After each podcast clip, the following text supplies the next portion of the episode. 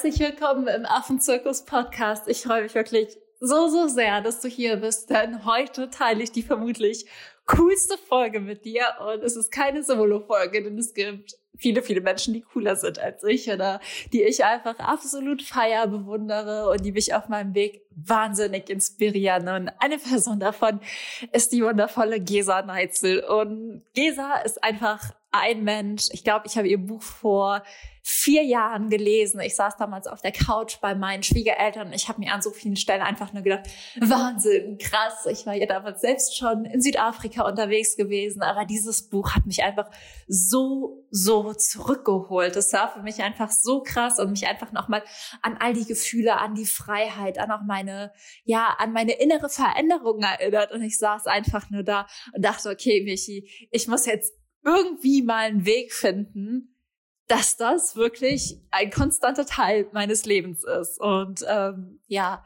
Gesa heute interviewt zu haben, war für mich einfach ein absoluter Meilenstein. Wunderbar. Ich war nervös, ich war vorfreudig, ich war voller Glücksgefühle. Das heißt, wenn ich ab und an einen Zundendreher drin habe, verzeih's mir einfach. Aber ich glaube, man merkt einfach nur, was für eine wunder wundervolle Energie dieses Podcast-Interview hat. Und wir sprechen in diesem Interview einmal über Gesas Weg, wie sie den Mut gefunden hat, auch für ihre Träume loszugehen. Ähm, ja, über ihre beiden neuen Bücher. Sie bringt im August zwei neue Bücher raus. Das eine Buch ist am Montag erschienen das andere jetzt im Laufe der Woche, Löwenherzen und Safari-Kittchen, aber auch über so viel mehr, was sie mit ihrem Partner verbindet, warum es auch manchmal auf Safaris vielleicht wichtig ist, die Kamera wegzulegen und so viel mehr. Also es ist wirklich eine gute halbe Stunde voll mit allen Infos und ja, Hör die Folge auf jeden Fall einfach an, wenn du draußen spazieren bist, am besten in der Natur.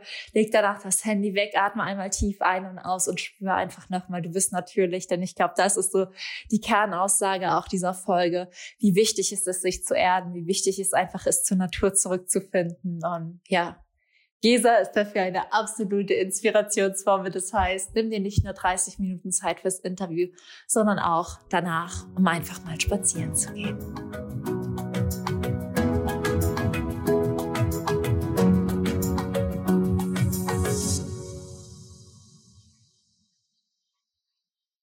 Herzlich willkommen im Podcast, Esa. Ich freue mich wirklich riesig, denn als ich diesen Podcast angefangen habe, habe ich mir eine Big Five Podcast Gästeliste erstellt mit fünf Menschen, die mich auf meinem Weg inspiriert haben und die ich gerne im Podcast heiße. Und du bist tatsächlich der erste Big Five, der es in meinen wow. Podcast geschafft hat.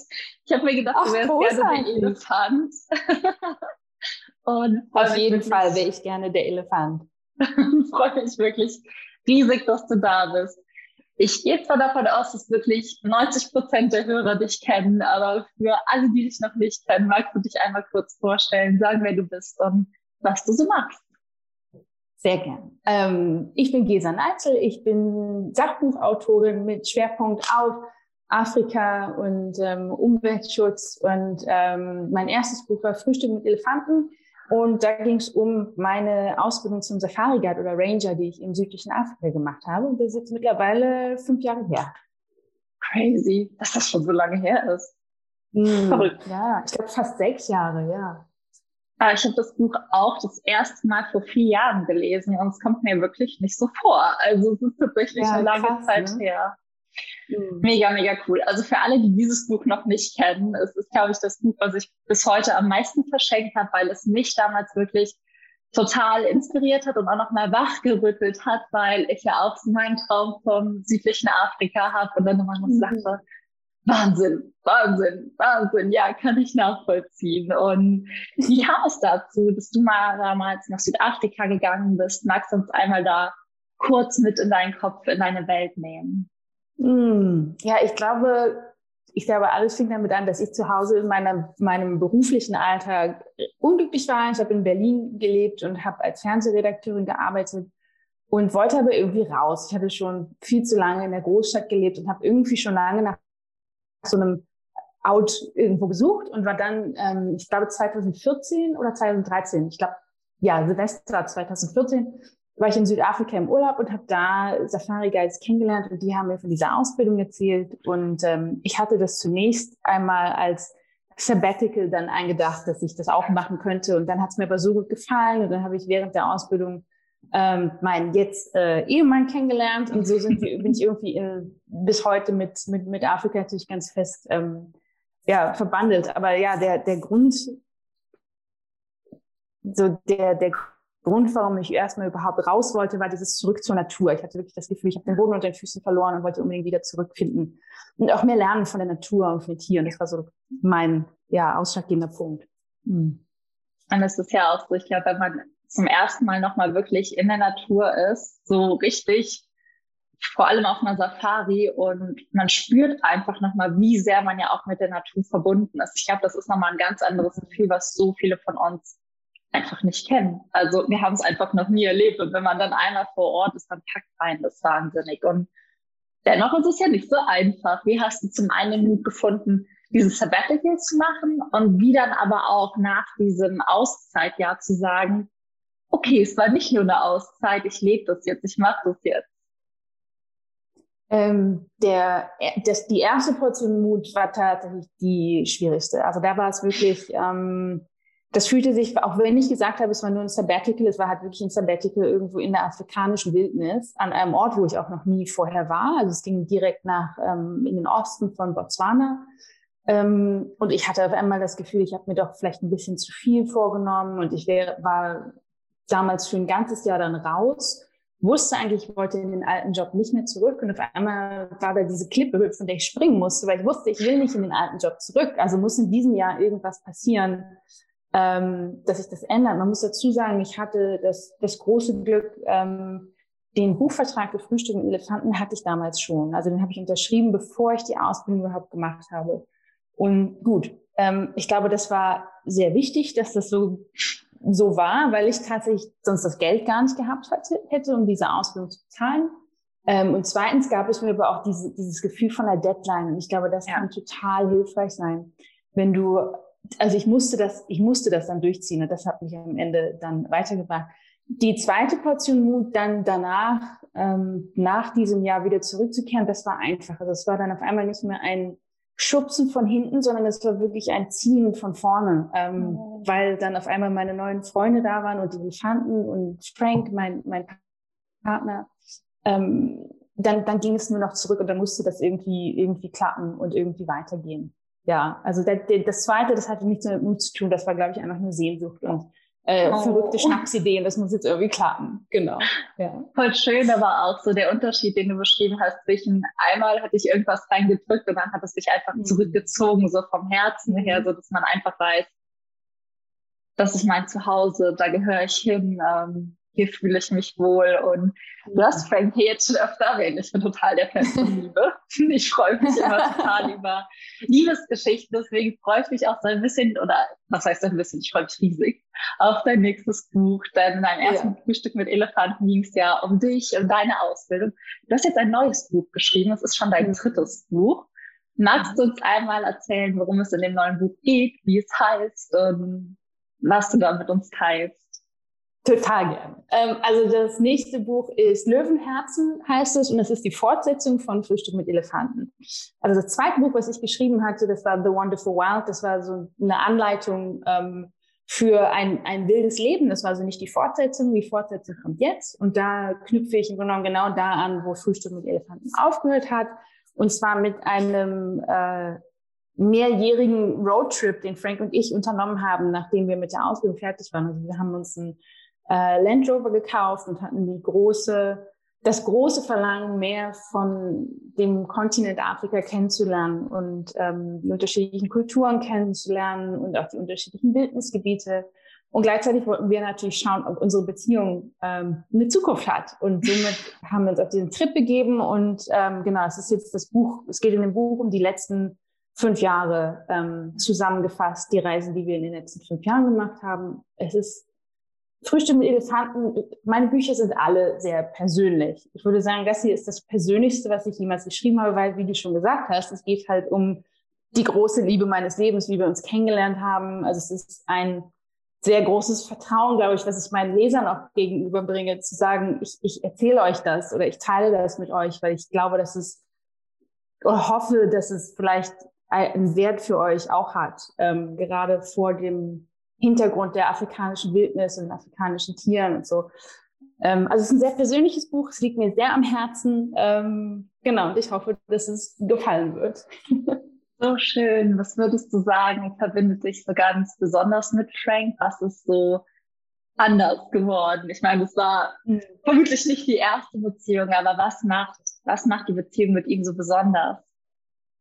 Ähm, habe ich ein Buch, ich habe ein ganzes Buch drüber geschrieben, aber ja, es gibt, ein, es gibt, eine, es gibt eine Stelle im Buch, äh, wo ich das beschreibe. Ich glaube, was uns beide auszeichnet, ist, dass wir beide eine ganz innige Beziehung mit der Natur und der Wildnis und den Tieren eingegangen sind. Seine ist eher so wissenschaftlicher Art, also er beschäftigt sich ja mit ähm, die richtigen Namen zu lernen von Pflanzen und ähm, Tieren und so weiter und, und die Fakten kennenzulernen. meine Beziehung ist vielleicht eher ein bisschen spiritueller Art. Also ich versuche halt irgendwie herauszufinden, warum wir Menschen in die, die Situation gekommen sind, in der wir heute sind, nämlich dass wir so die die Verbindung zur Natur verloren haben und woran das liegt. Ähm, genau, aber ich glaube, was uns beide dann am Ende auszeichnet, ist, dass wir beide unbedingt da draußen sein wollen. Also egal, ob das jetzt die afrikanische Wildnis oder Natur ist ähm, oder auch die ähm, australische, wo wir jetzt gerade sind, wir sind gerade in Australien, wo Franks Familie herkommt, oder die deutsche auch. Also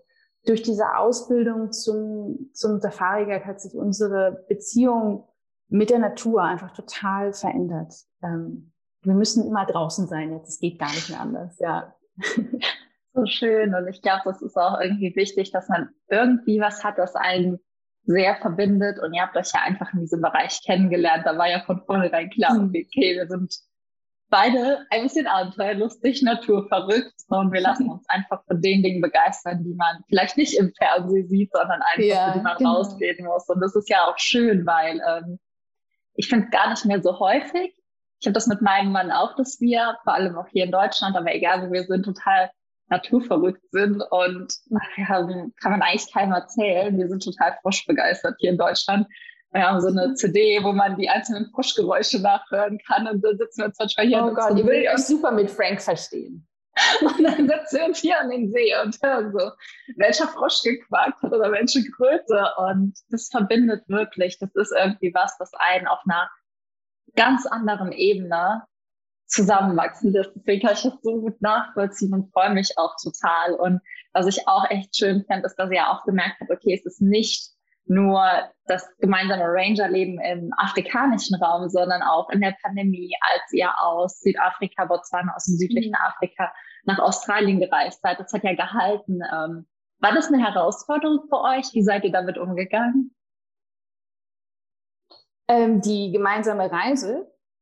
Ähm, auch dann, du? dass ihr nicht mehr im südlichen Afrika gemeinsam als Ranger gearbeitet habt. Das war ein großer Teil auch des Buches, über den du schreibst, sondern dass ihr dann auf einmal auch aus diesem Leben, was ihr so liebt, raus musstet, wie das für euch war, ob das für euch schwierig war, wie ihr damit umgegangen seid. Hm. Es war, nee, ich, also schwierig war es gar nicht. Es war einfach ähm, ein Abenteuer nach dem nächsten. Und das war an sich die Herausforderung. Wir sind ja wirklich die letzten fünf Jahre eigentlich nur umhergereist, ohne aber irgendwo fest zu leben. Also wir haben, wir waren entweder, ähm, wir waren viel in Deutschland auch zwischendurch, aber ansonsten haben wir wirklich in diesem Auto gelebt. Ähm, und das war, glaube ich, die Herausforderung. Und das ist auch das, was ich jetzt merke, dass du irgendwann doch wieder einen Ort brauchst, an dem du irgendwo so ein bisschen Wurzeln fassen kannst. Ich glaube, das ist schon auch wichtig. Also das war die Herausforderung, ähm, aus dem Ausbildungscamp rauszukommen. Ähm, das war, das war komisch erstmal. Wir waren eigentlich so behütete Schüler ähm, und haben uns in dieser behüteten Trainingscamp-Umgebung kennengelernt. Und auf einmal haben wir so unser eigenes Ding gemacht und haben in der Zeit auch eigene Safaris mit Gästen durchgeführt ganz dramatisch schreibe ich auch ein Buch drüber. Auf der einen Safari ist äh, das ganze Camp hinuntergebrannt. Ähm, und auf einmal bist du in dieser Situation, wo du mitten in der Wildnis bist und mit diesen Situationen damit umgehen musst und halt nicht mehr diesen, ähm, ja, diesen Welpenschutz irgendwo hast und, und das selber machst. Das waren so die, die Herausforderungen. Aber wir sind da sehr, ja, miteinander gewachsen, glaube ich. Ähm, und das war eigentlich total schön. Ich weiß, dass das nicht viele Paare können. Ähm, also wir arbeiten zusammen, mittlerweile nicht, nicht mehr, ähm, aber wir haben halt in diesen Jahren ähm, zusammen gearbeitet und wir waren wirklich ständig zusammen. Immer, immer, immer. Es waren immer Frank und Gesa die ganze Zeit. Ähm, aber für uns hat das einfach total gut funktioniert. Wir sind halt gleichzeitig irgendwie beste Freunde und, ähm, und, und halt ein Paar. Ähm, und arbeiten noch zusammen. Also es ist irgendwie so alles zusammen, was ungewöhnlich ist, aber für uns hat das irgendwie immer funktioniert, ja. Mega cool. Ähm, du hast gesagt, ihr habt auch Safaris zusammen gemacht. Falls man auf eine Safari geht und hoffentlich nicht alles abbrennt, hast du so Top-Secret-Tipps? Ich meine, du warst lange unterwegs. Was sind so deine Geheimtipps für eine Safari? Hast du zwei, drei Auflager? Ähm, auf jeden Fall würde ich es immer langsam angehen lassen. Ich glaube, man hat zuerst, wenn man das erste Mal auf Safari ist, erstmal diesen Druck, unbedingt alles sehen zu wollen und so weiter. Aber gerade heutzutage, finde ich, geht auf einer Safari unbedingt darum, zur Ruhe zu kommen und auch einfach mal nur am, Fe äh, am Feuer zu sitzen oder auch einfach mal einen Morgen lang im Zelt zu bleiben und ähm, das auf dich wirken zu lassen. Weil ich glaube, es ist heutzutage so selten, dass wir wirklich an, an ganz wilden Orten ähm, überhaupt noch Zeit verbringen können. Ähm, das wäre so mein erster Tipp. Der zweite ist, dass äh, dass man viel weniger braucht, als man vorher denkt, auch was Klamotten angeht und so weiter. Also es geht auf der Fall wirklich nicht darum, irgendwie schick auszusehen, sondern es muss halt zweckdienlich sein ähm, und unbedingt Tarnfarben, das ist ganz wichtig. ähm, und ähm, der, der dritte Tipp ist, glaube ich, auch, bezieht sich ein bisschen auf den ersten, aber das ist so dieses, die Kamera einfach auch mal weglegen. Ähm, ja. Das ist für mich immer der schönste Moment auf Safari, ähm, wenn die Gäste erstmal die ersten Elefanten und Löwen und so weiter gesehen haben und ich weiß, sie halt, sie haben gute, gute Fotos im Kasten und dann merke ich, dann legen sie auf einmal die Kamera weg und ähm, schauen einfach nur und, und gucken überhaupt mal, wie reagiert dieses Tier jetzt auf mich. Das ist, glaube ich, ganz, ganz wertvoll. Ja, ja, das stimmt. Das ist ja auch, glaube ich, ähm, irgendwas, was heutzutage immer mal wieder so ein bisschen kritisiert wird, dass wir zwar ganz viele Bilder machen, aber dadurch ja nicht so zu 100 Prozent im Moment sind, weil der Fokus ist ja dann immer noch auf dem Gerät, was die Bilder macht und nicht bei dem Tier, was da gerade vor uns, weiß ich nicht, lebt und was wir einfach, wem wir einfach zuschauen können. Das finde ich richtig wichtig, weil ähm, ich glaube, es ist ein großes Problem heutzutage, dass wir uns nicht mehr so leicht erden können, dass wir immer erreichbar sind, dass es schwerfällt abzuschalten und ich glaube, dafür eine Safari zu nutzen, nochmal in der Wildnis zu sein, ähm, das war für mich auch damals, als ich mit 18 Jahren das erste Mal alleine gereist bin, so das krasseste Learning. Ich kann ja doch mal abschalten, ich kann mich noch mal erden, ich kann auch mal mit ja, viel weniger, als man denkt, dass man braucht, glücklich und zufrieden sein und äh, bei den Klamotten musste ich im Buch und ich habe auch ähm, zum Beispiel das Interview mit Laura Seiler im Podcast mit dir gehört, ja, ja. wo du einfach erzählt hast, dass du gesagt hast, neutrale Klamotten. Ich hatte weiß und schwarz dabei und das sind eigentlich ja, nur Beutetiere. da musste ich so lachen. Ähm, heißt, es wird mich, glaube ich, für immer verfolgen, ja. neutrale Farben, wie du gesagt hast, Kaki, Sandfarben, ähm, ja. nicht weiß und schwarz. Das ist ähm, gut zu wissen. So cool. ähm, du hast in der Pandemie, ich weiß nicht, ob du es in der Pandemie geschrieben hast, aber du bringst ja jetzt nicht nur ein Buch raus. Das finde ich sehr krass. Es kommt ein zweites Buch auch noch. Und ja. ähm, auf dieses Buch freue ich mich auch nochmal ganz besonders, denn ich selbst habe meine Ernährung vegan umgestellt vor, oh Gott, jetzt eineinhalb Jahren schon. Krass. Mhm. Und genau darum geht es auch in deinem Buch. Denn ich habe auch gemerkt, dass es manchmal auf Reisen echt nicht so easy ist. Ähm, mhm. Magst du uns einfach mal erzählen, worum dein zweites Buch geht, was wir da drin finden, was wir mitnehmen können und wie du auch dazu kannst, das Buch zu schreiben? Genau, mein, das nächste Buch, das erscheint, das erscheint Ende August, das ist Safari Kitchen. Ähm, es ist ein veganes Camping-Kochbuch aber auch so ein Coffee Table Book, weil es ganz, ganz, ganz wunderbare Fotos aus Afrika halt auch hat, die groß gedruckt. Also das Buch ist irgendwie, ja, fast, also größer als DIN A4. Genau. Also es ist meine Sammlung an ähm, veganen Campingrezepten. Ähm, die kann man halt auf dem Lagerfeuer kochen, aber die kann man auch genauso gut zu Hause halt nachkochen. Das war mir ganz wichtig. Ähm, ich glaube, der, was schön an den Rezepten ist, ist, dass sie einfach gehalten sind, weil das müssen sie auch. Ähm, wenn man eben auf dem afrikanischen Camp Kontinent unterwegs ist, hat man keinen Zugang auf veganen Fleischersatz oder veganen Frischkäse oder sowas. Das heißt, die Rezepte sind einfach gehalten. Ähm, ich glaube, das ist ganz wichtig bei der veganen Ernährung, weil viele Leute erstmal Angst haben, oh Gott, es ist viel zu kompliziert, ich kriege das niemals hin. Ähm, das ist gleich ein großer Pluspunkt von dem Buch.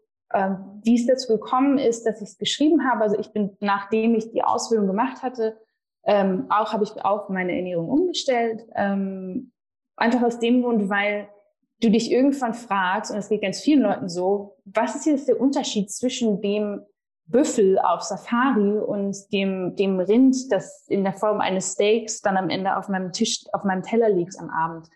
Ähm, was ist der Unterschied zwischen dem Elefanten ähm, und diesen und dem Stück Hähnchen auf meinem Tisch, Teller? Also irgendwie, du kannst nicht das, die eine Hälfte der Tiere bewundern und ähm, fotografieren und die andere Hälfte dann essen. Das, das, das hat für mich einfach im Kopf Klick gemacht, dass das nicht zusammengeht. So. Ähm, das war so mein Hauptgrund. In Afrika, auf dem afrikanischen Kontinent, ist es auch ein großes Problem, wie viele anderorts auch, ähm, die Landnutzung, die halt für ähm, Viehzucht dahergeht und die Zäune, die dafür gebaut werden, wo dann die Wildtiere drin hängen bleiben. Ähm, das war so ein zweiter Grund. Dann gibt es natürlich ähm, die Frage des Klimawandels, die auch unfassbar wichtig ist, wenn wir über vegane Ernährung sprechen. Denn ähm, ja, alles in allem gab es einfach so viele gute Gründe, das zu machen. Und ich wollte so ein bisschen mit dem Buch halt die Angst nehmen ähm, vor der veganen Ernährung, dass es kompliziert ist. Es ist wahnsinnig einfach und es ist wahnsinnig lecker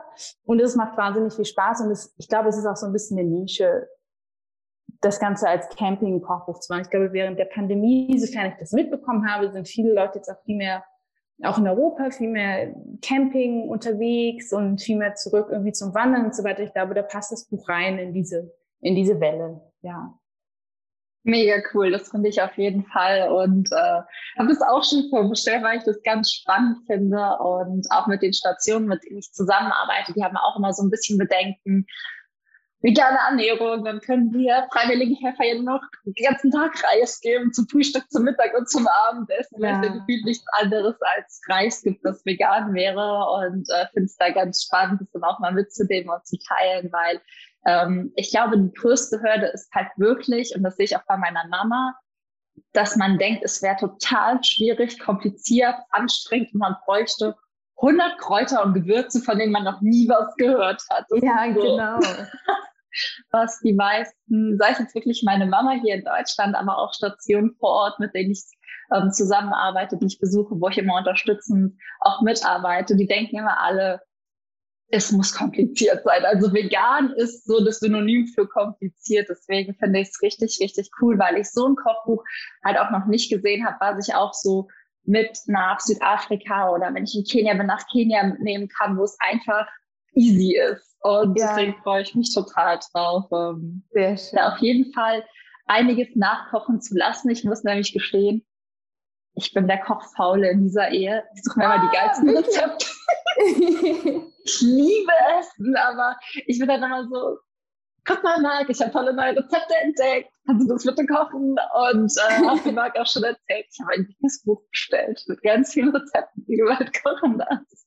Aber er kocht zum Glück gerne und äh, freut sich dann immer, wenn er irgendwas gemacht hat, das mir richtig gut schmeckt und was ich total gerne esse. Deswegen freue ich mich da wahnsinnig drauf und glaube auch, dass dies vielen auch ähm, die auf Safari gehen wollen, die im Ausland reisen wollen und vegan leben, auch nochmal so ein bisschen die Angst nimmt, dass es nicht funktioniert. Ja, genau, das ist möglich. Es ist möglich, auf jeden Fall. Es ist wirklich kein Problem. Es ist einfach ein, ein Umlernen, das stimmt schon. Also ich glaube, viele Leute haben auch immer Angst vor, äh, woher kriege ich jetzt meine, meine Proteine und äh, ja. wenn ich kein Fleisch mehr esse. Das ist auch mal so ein ganz großes Thema. Und da einfach umzulernen, es ist, es ist wirklich gar nicht kompliziert. Es ist wie bei allem, wenn du was umstellst, natürlich ist es am Anfang erstmal komisch und ungewohnt und du weißt nicht genau, wie es funktioniert, aber das ist wirklich nur diese kurze Umstellungsphase. Und eines, was ich auch immer sage ähm, zu Leuten, die darüber nachdenken, ich glaube, es ist bei Veganern ist immer groß dieser Anspruch an Perfektionismus. Ja. Dass es alles perfekt sein muss und wenn nicht, bin ich ein schlechter Veganer oder ein schlechter Mensch. Ähm, und ich sage immer, die Leute sagen immer, ich könnte nie auf Käse verzichten. Dann verzichte halt erstmal nicht drauf. Darum geht's gar nicht. Mach, also es ist, ähm, viele Veganer sehen das anders. Ich bin da vielleicht ein schlechter Veganer, weil ich sage, das Wichtige ist erstmal, dass wir uns überhaupt damit auseinandersetzen wieder, wo unser Essen herkommt und was es für einen Einfluss hat auf die Welt, in der wir leben. Und wenn du erstmal nicht auf Käse verzichten kannst, mein Gott, dann lässt du es halt. Und das Wichtige ist auch, wenn Frank und ich zum Beispiel auf dem afrikanischen Kontinent unterwegs sind, wenn wir mal in einem Gästehaus oder in einem Restaurant unterkommen, die kriegen das nicht immer 100% vegan hin. Manchmal, das, das geht einfach nicht immer. Ähm, aber was ist dann mein Privileg oder meine, meine Sonderstellung dann zu sagen, nee, dann ist es aber nicht. Ähm, es ist, man kann, man kann auch noch flexibel bleiben dabei. Das glaube ich halt. Manchmal ist es gar nicht so angebracht, dann die, die eigene Agenda da irgendwie in den Vordergrund zu stellen. Ähm, aber ja, genau, einfach erstmal anfangen mit irgendwas. Das, und dann stellt man, glaube ich, ganz schnell fest, wie einfach es ist. Das stimmt, den Druck rausnehmen, das fand ich auch. Mhm. Ähm, also ich bin normalerweise so hardcore von einem Tag auf den anderen. Und äh, ich muss sagen, ich habe früher mal ganz gerne Kaffee mit Milch getrunken. Und ähm, dann habe ich gesagt, nee, ich stelle das jetzt um. Und dann habe ich mir so alle verschiedenen Milchsorten gekauft. Und das war wie bei so einem, keine Ahnung, Whisky-Tasting. Und ich dachte einfach nur, boah, nein, es wird schlimmer. Es wird ja von einem zum anderen schlimmer, weil ich nicht an diesen Geschmack gewöhnt war. Und ich habe dann am Anfang gemischt. Dann habe ich so halb Hafermilch, halb normale Milch. Und es wird irgendwann immer mehr und jetzt weiß ich gar nicht, wie mir Hafermilch mal nicht schmecken konnte, wenn ich mich so an diesen ja, Tag in der Küche mit den Schnapsgläsern erinnere, wo dann so Reismilch, Hafermilch, Sojamilch, weiß ich nicht, war ich einfach nur dachte, nee, hiervon geht ja gar nichts. Ähm, nimm dir wirklich den Druck raus. Es ist so Step by Step und ähm, hm. ja, man macht es, man muss es nicht perfekt machen, mach es so gut, wie du es kannst. Und wenn es halt irgendwas gibt, wo du einfach sagst, das passt nicht für mich, dann ist das okay. Aber ich glaube, jeder Schritt in eine nachhaltigere Ernährung hilft ja einfach. Also mhm. jeder kleine Schritt, ja. sei es die Umstellung bei Milch, das Reduzieren oder Aufhören von Essen von Fleisch, ähm, ja, da einfach den Druck rausnehmen und anzuerkennen, jeder Schritt in die richtige Richtung ist ein Schritt, der richtig ist. Und wenn du halt 99 mhm. statt 100 Schritte am Anfang gehst, sind das 99 Schritte, die wertvoll sind. Also konzentriere dich doch nicht auf die eine Sache, die du vielleicht nicht umsetzen kannst oder magst finde ich richtig wichtig, dass du dafür den Raum aufgemacht hast, dass du es auch so sagst und ähm, zugibst, in Anführungszeichen, weil ich das auch kenne, als ich mich auf vegan umgestellt habe, dass ähm, ich da am Anfang so ein bisschen auch Schwierigkeiten hatte zu sagen, dass es mir echt schwer gefallen ist oder dass ich dann auch manchmal so Anfängerfehler gemacht habe, wo ich einfach übersehen habe, was drin ist, weil man noch nicht wusste, okay, das steht dafür, das steht dafür, das steht dafür und ähm, finde es da einfach schön, den Druck rauszunehmen. Step by step, dann ist alles mhm. gut. Genau. richtig, richtig, richtig schön. Ähm, weißt du schon, wann es für euch zurück auf den afrikanischen Kontinent geht? Habt ihr da schon Pläne oder ist das alles noch aktuell in weiter Ferne oder ist es vielleicht auch gar nicht mehr geplant? Wie sieht es bei dir aus? Wie sieht die Zukunft aus? Nein, es geht auf jeden Fall immer, wird es immer wieder zurück auf den afrikanischen Kontinent gehen. Wir sind jetzt, wie gesagt, ähm, in Australien gelandet, weil Franks, also Frank ist halb Australier, halb Südafrikaner und ähm, Australien war das einzige Land, das mich während der Pandemie reingelassen hat als Ausländer. Wir waren zwar verheiratet, aber ähm, trotz allem äh, bedeutet das nicht, dass du dann einfach bis ähm, zum St. Nimmerleinstag im Land bleiben darfst. Aus Deutschland hatte die Grenzen schon zugemacht für Ausländer, Südafrika auch und dann war Australien das einzige Land, wo wir noch bleiben konnten. Ähm, wir sind jetzt erstmal hier, die australischen Grenzen sind geschlossen. Wir dürfen also nicht ausreisen, es sei denn, wir haben eine Sondergenehmigung. Wir wissen nicht genau. Wir hoffen Ende des Jahres, dass wir wieder, wieder nach Afrika reisen können. Ähm, andernfalls wird es nächstes Jahr, wir gehen das ganz, ganz entspannt an. Wir sind einfach so dankbar, dass Australien mich reingelassen hat und dass wir halt als frisch verheiratetes Ehepaar irgendwie nicht getrennt wurden, wie es ja. ganz viele Bekannte von mir und sind jetzt irgendwie in zwei unterschiedlichen Ländern unterwegs gewesen für viele, viele Monate. Das heißt, wir warten erstmal ab, ganz in Ruhe. Wir, wir machen auch hier in Australien, machen wir es uns total nett. Wir haben angefangen zu wandern. Wir sind wirklich jede freie Minute, die wir haben, gehen wir halt raus und entdecken Australien zurzeit.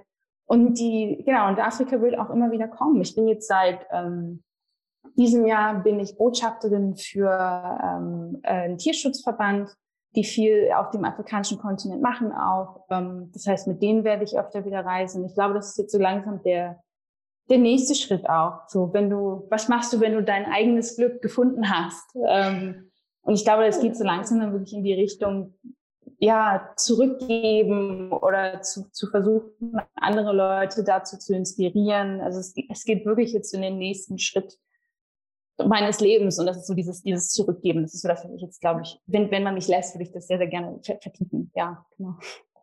So cool. Ähm, ich habe noch eine Frage zu Australien. Hast du so einen australischen Elefanten entdeckt, ein Tier in Australien, das dich total fasziniert oder begeistert, was ähm, oh Gott, es gibt einige. Ja, ja, es gibt einige. Also auf jeden Fall, auf jeden Fall sind es natürlich die Wale im Meer, ähm, die, ich, die, ich, die ich über alles liebe und die man hier wirklich ähm, in der richtigen Jahreszeit von, von, vom Strand aus sehen kann. Das ist mega, das fasziniert mich total. Ich liebe Wasserschildkröten, äh, Meeresschildkröten, bin ich ein Riesenfan von.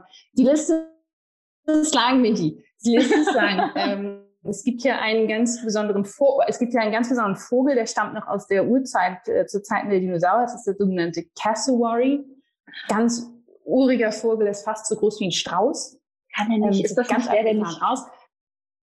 Die können nicht fliegen, ähm, ist so fast so groß wie ein Strauß, hat ein ganz blaues Gesicht und wie so ein Dinosaurier so ein ganz komisches Horn auf dem Kopf.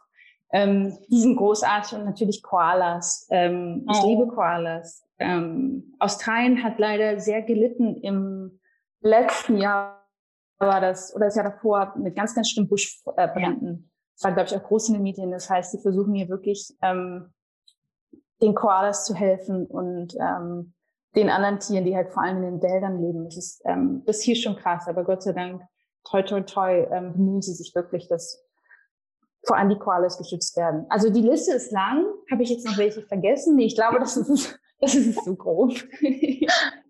Die haben jetzt aber alle Lust, nach Südafrika oder südlicher Afrika zu reisen. Alle kommen nach Australien, sobald es wieder möglich ist. Ich war auch in Australien und ich war auch fasziniert, dass die Koalas gar nicht so langsam sind, wenn die mal anfangen zu laufen. Ja, die können, die können richtig loslegen, wenn sie wollen. das war richtig, richtig schön. Und ich habe eine Abschlussfrage und du bist die Erste, der ich die, diese Abschlussfrage gestellt bekommt ähm, weil du auch erst das dritte Podcast-Interview bist. Und zwar, stell dir vor, es ist, keine Ahnung, in zehn Wochen von heute, 11 Uhr morgens, dein Telefon klingelt und ich bin dran und ich sage, herzlichen Glückwunsch, du hast in der Spendenlotterie gewonnen und wir haben eine Million Euro für dich, die du an eine Organisation deiner Wahl für einen Zweck deines, einen Herzenszweck einsetzen kannst. Wo dürfen wir das Geld hinüberweisen? Puh, ähm, ich denke, ich würde es auf jeden Fall an IFOR geben. Das ist ähm, der Tierschutzverband, dessen Botschafter ich jetzt auch bin. Ja. Ähm, ich finde es total gut, dass die, die sind sehr, sehr, die sind recht groß, die sind international, aber wir haben ähm, das Herz im rechten Fleck, weil sie sich vor allem dafür einsetzen, dass die Menschen vor Ort von diesen Spenden profitieren. Und ich, ich meine, das machen viele Organisationen, aber einfach macht das eben auch. Und ich glaube, das ist das A und O. Denn nur wenn die Menschen vor Ort die immer noch Tür an Tür mit diesen wilden Tieren leben, ähm, davon profitieren, dass sie das tun oder irgendwo auch ähm, einen Fuß in die Tür bekommen sozusagen, ähm, können wir die, können wir die wilden Tiere auf Dauer schützen. Ähm, genau, das wäre so, das wäre so meine Organisation, der ich was geben würde. Ja.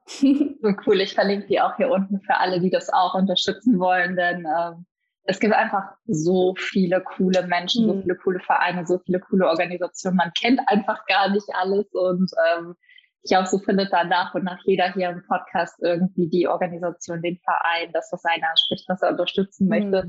Deswegen packe ich das auch unten in die Show Notes und freue mich einfach total. Ich packe auch die Bücher von dir rein, allesamt. Und hast du am Ende noch irgendwas, was dir auf dem Herzen liegt, was du teilen magst, was du irgendwie mit auf den Weg geben möchtest?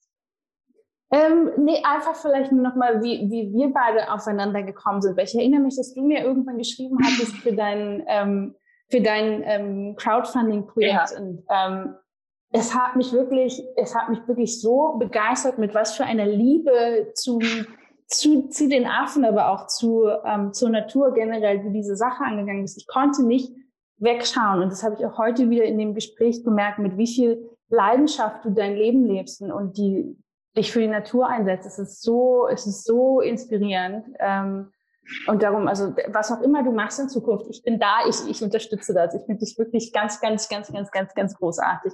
Mehr habe ich nicht. Oh, vielen, vielen Dank. Ich glaube, ähm, Gott sei Dank ist meine Kamera so verpixelt, meine Wechsel sind, glaube ich, ganz rot geworden. Es freut mich mega. Und ja, ähm, was bei dir die Elefanten sind, sind bei mir einfach die, die Primaten, vor allem die Paviane. Ich musste auch ja. sehr lachen an einer Stelle in deinem Buch, als du im zweiten Buch Wonderful Wild geschrieben hast, ähm, dass auf Safari fast niemand ähm, so als absolutes Herzenstier die Primaten angibt. Aber wenn man dann bei so Affenfamilien sitzt und denen zuschaut, wie sehr das einen mhm. doch irgendwie fasziniert und begeistert. Und das stimmt, das hat mich einfach irgendwann so berührt und nie wieder losgelassen. Ja, das stimmt. Das ist wirklich eine Stelle in dem Buch, die total zu dir passt. Da habe ich gar nicht drüber nachgedacht. Ja, na klar. Voll. Ja, sehr schön. Ja, du und die Affen, ich und die Elefanten, das passt doch gut zusammen. Das ist gut. Wenn jeder ein Herzenstier hat, dann ähm, kann sich jeder für eine andere Tierart stark machen. Und das ist auch irgendwie das, was ich mir so wünsche, dass irgendwann einfach für jeden da ein Sprecher draußen ist und jeder sich mhm. irgendwie stark macht. Und dann kann man gemeinsam so, so viel bewegen. Und ja, an der Stelle tausend Dank für dieses wundervolle Gespräch. Ich glaube, wir konnten ganz, ganz viel für euch oder für andere vor allem mitnehmen. Du hast uns ganz, ganz viel gegeben und schön, dass du hier warst. Vielen, vielen Dank. Vielen, vielen Dank. Danke. Wow, ich glaube, ich habe nicht zu viel versprochen, als ich im Intro angekündigt habe, dass es eine der absolut schönsten Podcast-Folgen ist, die ich bisher aufgenommen habe. Für mich selbst. Ähm, ich komme jetzt gerade erst aus diesem Gespräch raus. Ich habe ein pochendes Herz, ich habe strahlende Bäckchen. Ähm, ich weiß nicht, was ich sagen soll und ich hoffe wirklich einfach, dass dir das Gespräch gefallen hat. Unterstützt Gesa von Herzen gerne, bestell dir ihre Bücher, alle vier. Ich habe alle vier hier unten in den Show Notes verlinkt.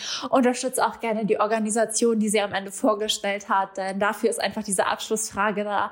Es gibt so viele tolle Organisationen, so viele Projekte, die unterstützt werden können und ich freue mich einfach nur, wenn der kleine Podcast hier eine Plattform für ganz, ganz viele andere wundervolle Menschen bildet. Ansonsten darfst du natürlich auch super gerne auf Insta bei mir vorbeischauen, at Michis Wildlife. Bewerte den Podcast mit fünf Sternen, wenn dir unser Gespräch gefallen hat und schreib auch super gerne einen Kommentar, was besonders schön an diesem Interview für dich war, was du für dich mitnehmen konntest und vielleicht auch, wen ich sonst noch so in den Podcast einladen darf.